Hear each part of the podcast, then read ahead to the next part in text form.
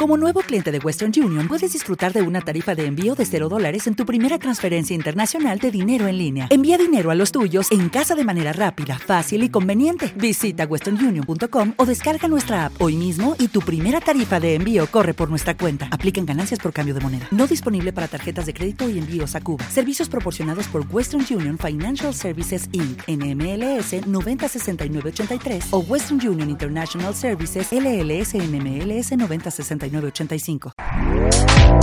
este podcast forma parte de Evox Originals. Disfruta de este avance.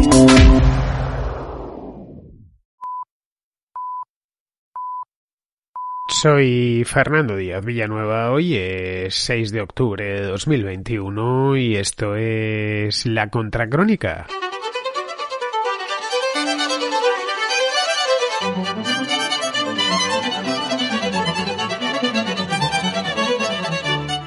Fumio Kishida, del Partido Liberal Democrático, fue investido primer ministro de Japón este lunes. Le invistió la Cámara de Representantes del país.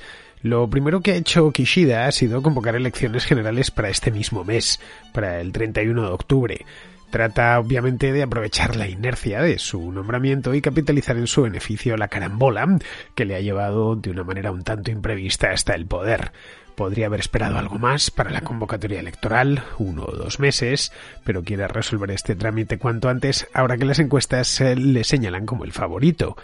En Japón se vive desde hace un año cierta inestabilidad política. En septiembre de 2020 dimitió por una serie de razones de salud eh, Shinzo Abe, que llevaba ocho años en el cargo.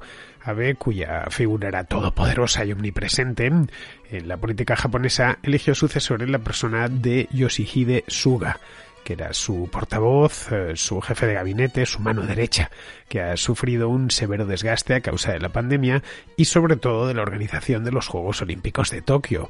En Japón, especialmente el gobierno japonés, eh, se han recibido no como una bendición, sino casi casi como una maldición. Suga la verdad es que no era muy querido, era de hecho el primer ministro menos popular de la historia reciente de Japón, es decir, desde la Segunda Guerra Mundial el 4 de septiembre, un día antes de que concluyesen los Juegos Paralímpicos, que como siempre sucede, pues van después de los Olímpicos, tiró la toalla dejando a su partido la elección de candidato para las elecciones de este año. Ella dijo que no tenía ninguna intención de presentarse y que además aprovechaba ya para retirarse de la política. Se celebraron entonces apresuradamente a finales del mes pasado unas primarias dentro del Partido Liberal Democrático, el PLD, y el vencedor fue Fumio Kishida, que ganó además estas elecciones con bastante autoridad. El nuevo primer ministro tiene por delante varios desafíos, tres concretamente que son importantes. El primero, ganar las elecciones del próximo 31 de octubre, algo que según parece conseguirá hacer sin problemas. Luego tendrá que poner fin a la pandemia en Japón, que ha provocado, entre otras cosas, un largo confinamiento este año. Y por último, tendrá que decidirse en materia internacional y alinearse, como ha venido haciendo hasta ahora Japón, sin fisuras con Estados Unidos, pero a la vez sin dañar los, los fuertes vínculos comerciales que le unen con China.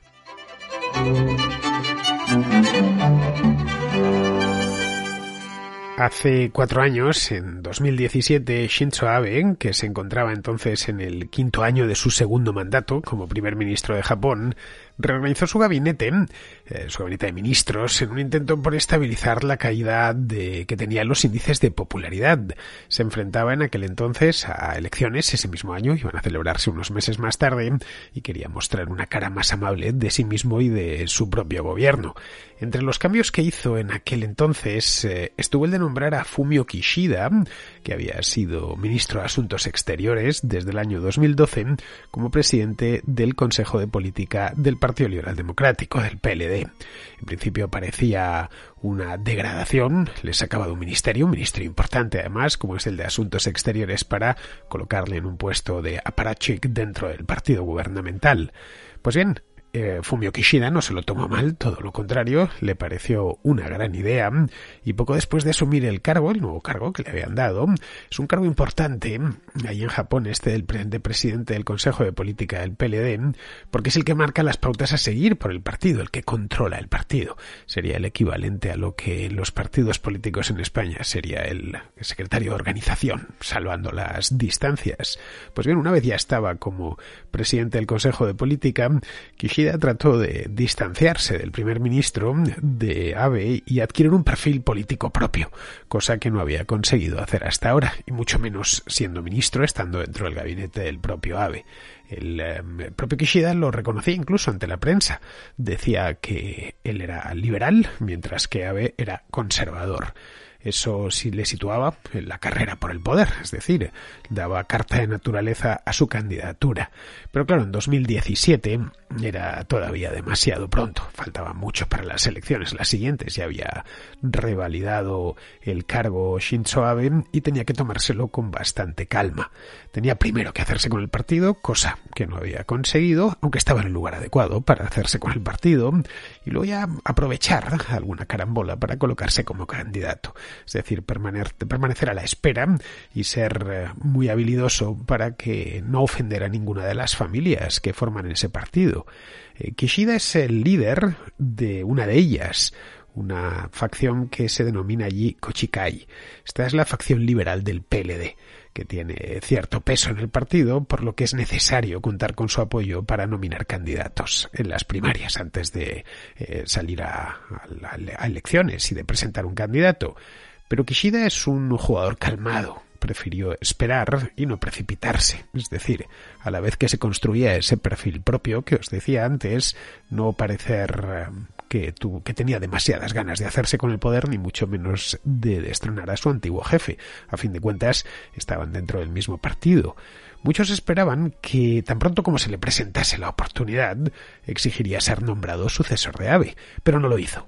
En absoluto. Se mantuvo a la espera, dejando que Abe colocase ahí a Yoshihiro Suga, que era su jefe de gabinete cuando Abe, el año pasado, hace poco más de un año, en eh, finales de agosto del año 2020, anunció que se retiraba por motivos de salud. Suga, como os decía, llegó al poder hace un año, septiembre de 2020, tras la emisión de AVE. Hice un programa sobre este tema que está en el archivo. Lo comenté a la contracrónica aquí a finales de agosto. Hice ya de paso aproveché. Tampoco es que lleve muchos temas japoneses aquí en la contracrónica y no por falta de ganas porque es eh, casi todo lo que sale de aquel país es interesante, sino de cantidad de temas que se me presentan cada día que tengo sobre la mesa y evidentemente no me queda más eh, remedio que priorizarlos. Bien, pues eh, os preparé este programa, le dediqué el tema, un programa entero, expliqué quién había sido Shinzo Abe, por qué se iba y qué es lo que se podía esperar de la política japonesa. Se quedaba en un stand-by, un, un momento extraño, con un año muy difícil por delante. Abe había sido todo en la política japonesa, llevaba ocho años en el poder, bueno, ocho. Eh, hay que sumarle otro más que había en los que, el que había sido primer ministro, pero un tiempo antes, entre el año 2006 y 2007. Y la salida de Abed dejaba al, PLD, al Partido Liberal Democrático, suspendido de un alambre a solo un año de las elecciones eh, generales y a solo unos meses de los Juegos Olímpicos de Tokio. Unos juegos que no quería el gobierno, unos juegos que tampoco. ¿Te está gustando lo que escuchas? Este podcast forma parte de Evox Originals y puedes escucharlo completo y gratis desde la aplicación de Evox. Instálala desde tu store y suscríbete a él para no perderte ningún episodio.